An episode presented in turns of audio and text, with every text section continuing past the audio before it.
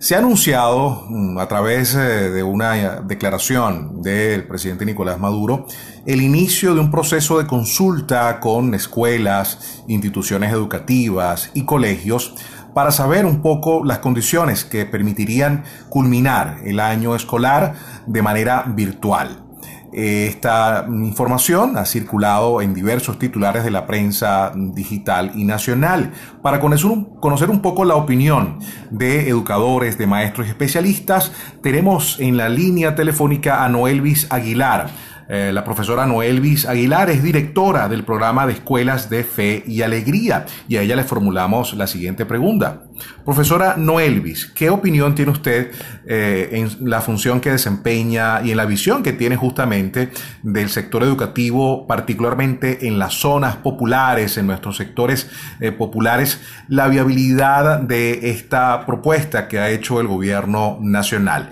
sobre todo considerando las limitaciones de servicios públicos y de Internet particularmente. ¿Qué opinión le merece esta propuesta, profesora Aguilar? Con relación al planteamiento que eh, del Ministerio de Educación con relación cada familia una escuela que implica una educación a distancia y que una de las opciones era que se hiciera utilizando las plataformas virtual además del televisor, eh, creo que bueno, por la rapidez de la decisión que se tuvo que tomar eh, en cuanto a, a evitar la propagación del virus, no se consideraron muchas condiciones para llevar adelante este proceso y uno lo entiende, que ante todo hay que, eh, uno se juega entre el derecho a la educación y el eh, cuidar la vida y salvar vidas. Mas, sin embargo, ahora que van a hacer una encuesta, ojalá que esa encuesta le permita al Estado, al gobierno nacional y a los decisores en materia de política educativa darse cuenta de las limitaciones que tenemos para poder llegar con una modalidad de distancia a los sectores de alta vulnerabilidad, en los sectores donde no hay posibilidades de conexión en Internet, donde el tema de luz es intermitente, entonces quiere decir que yo no puedo tener una secuencia de clases porque a lo mejor no puedo ver el programa, ni y si es por la radio puede también suceder lo mismo, dado que dependemos mucho de la energía eléctrica y poner pilas en estos momentos, comprar pilas, también se está haciendo costoso por las razones que ya sabemos que vive el país. Entonces yo sí creo que si la encuesta ayuda para que nos demos cuenta de cuáles son las limitaciones que tenemos para garantizar ese derecho educativo a, la, a miles de niños venezolanos y sobre todo los de mayor vulnerabilidad y a partir de allí se tomen las decisiones políticas necesarias para que realmente podamos combinar el valer el derecho a la vida, pero también un derecho fundamental como es el derecho a la educación y acercar lo más posible condiciones que permitan que nuestros niños, niños y adolescentes puedan llevar adelante su proceso educativo a distancia. Y eso vale que también habría no solamente que ver las condiciones de los niños, de las familias, sino también los recursos de los maestros como tutores para mantener esa conectividad y esa conexión con sus estudiantes, porque aquí no solamente es la familia, las condiciones de los estudiantes, sino también de los docentes que a lo mejor no se han sumado a esta intervención por no tener los medios. Quisiera que nos comentara, profesora Aguilar, usted como directora del programa de escuelas de fe y alegría, estamos hablando de una red que agrupa cuántos alumnos, cuántos estudiantes eh, y también conocer qué información tiene en relación al, momento de la prosecución escolar, en qué momento del lapso están, están eh, terminando el primer lapso, empezando el segundo. Nosotros en la red son 176 escuelas a nivel nacional, estamos atendiendo una matrícula de aproximadamente 97.840 estudiantes a nivel nacional, desde preescolar, primaria, media general y técnica. El 27 de marzo se cerró el segundo laxo, los niños cerraron, niños, niñas y adolescentes cerraron su segundo laxo, es decir, que estamos a la mitad del año escolar más de la mitad del año escolar. Ya llevamos dos laxos o dos momentos de evaluación del año escolar en el entendido que este está dividido en tres grandes momentos. Entonces, bueno, ya tienes prácticamente el 75% del año escolar ya eh, trabajado, si se quiere, o se quiere ver de esa manera. Y el, a partir del 30 de marzo se comenzó el tercer laxo, de acuerdo al cronograma del Ministerio de Educación. Nosotros en nuestra red de escuela pues tratamos de ser eh, lo más ordenados posibles y poder ajustarnos a esa fecha. Sin embargo, pues todo lo que es media general y media técnica, ellos eh, prácticamente cerraron su tercer, su segundo laxo, mejor dicho, eh, ahorita el 3, el, el 3 de abril. Bien cerraron y,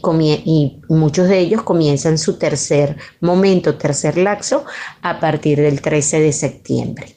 Hemos eh, propuesto por las limitaciones de, que tenemos unas estrategias multimodal que va desde el uso de las tecnologías, el uso del televisor, de utilizar las redes sociales, mensajerías de texto, mensajes boca a boca, echar mano de los líderes comunitarios que nos ayudan a por lo menos llevar las orientaciones pedagógicas a aquellos hogares que quedan muy distantes. De realmente se ha desarrollado toda una estrategia comunicacional que permita llegar con esas orientaciones pedagógicas y nuestros estudiantes puedan eh, mantener la motivación y los hábitos de estudio y eh, de una manera contextualizada ir trabajando las competencias fundamentales y específicas. Bueno, y para seguir analizando justamente este tema, la posibilidad que asoma el gobierno nacional de concluir eh, el actual año escolar de manera virtual, tenemos en línea y vamos a conversar con la experta en gestión educativa y miembro de la Asociación Civil Asamblea de Educación, la profesora Olga Ramos. Profesora Olga, ¿qué opinión le merece esta propuesta que ha planteado el gobierno nacional de, en función de esta contingencia por coronavirus, culminar el año escolar de manera virtual. Entiendo que esa propuesta, esa consulta se va a llevar a cabo próximamente, pero en función del conocimiento que tiene de nuestra realidad educativa, particularmente en muchos sectores eh, donde hay fallas de Internet, ¿qué opinión le merece este planteamiento eh, hecho recientemente?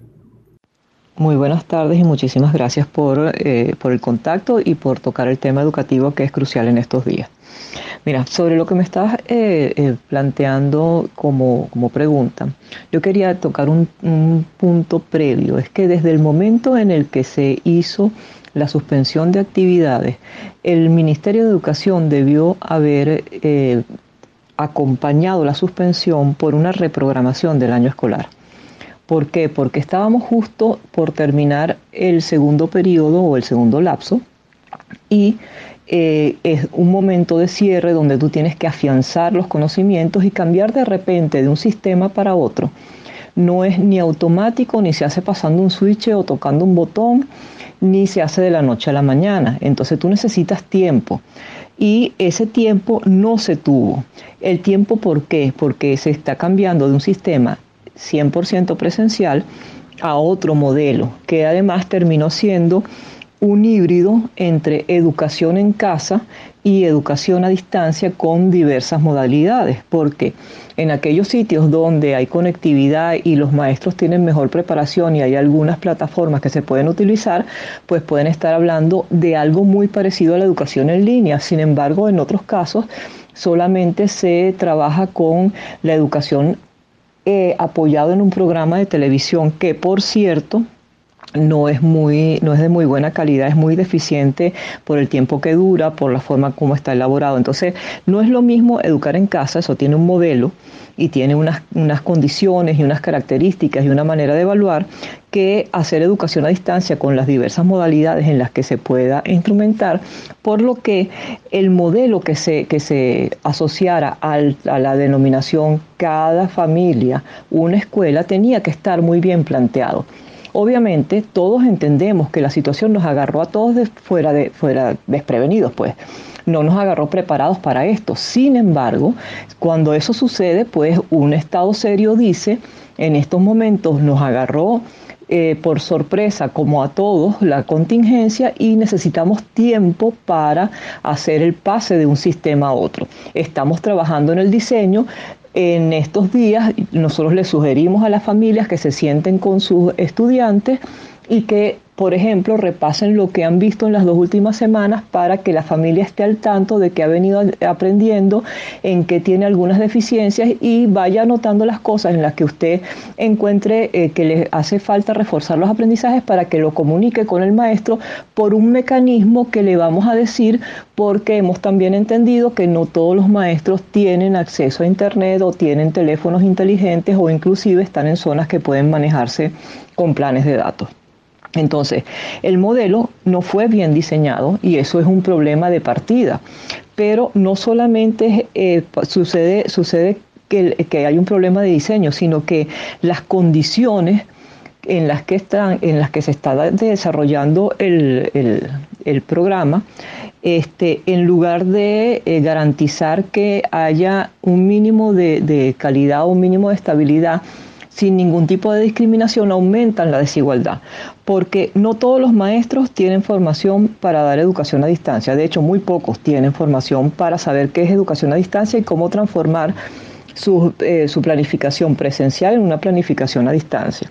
Por supuesto, no todos tienen equipos, no todos tienen conectividad, no todos tienen teléfono, no todos tienen las condiciones como para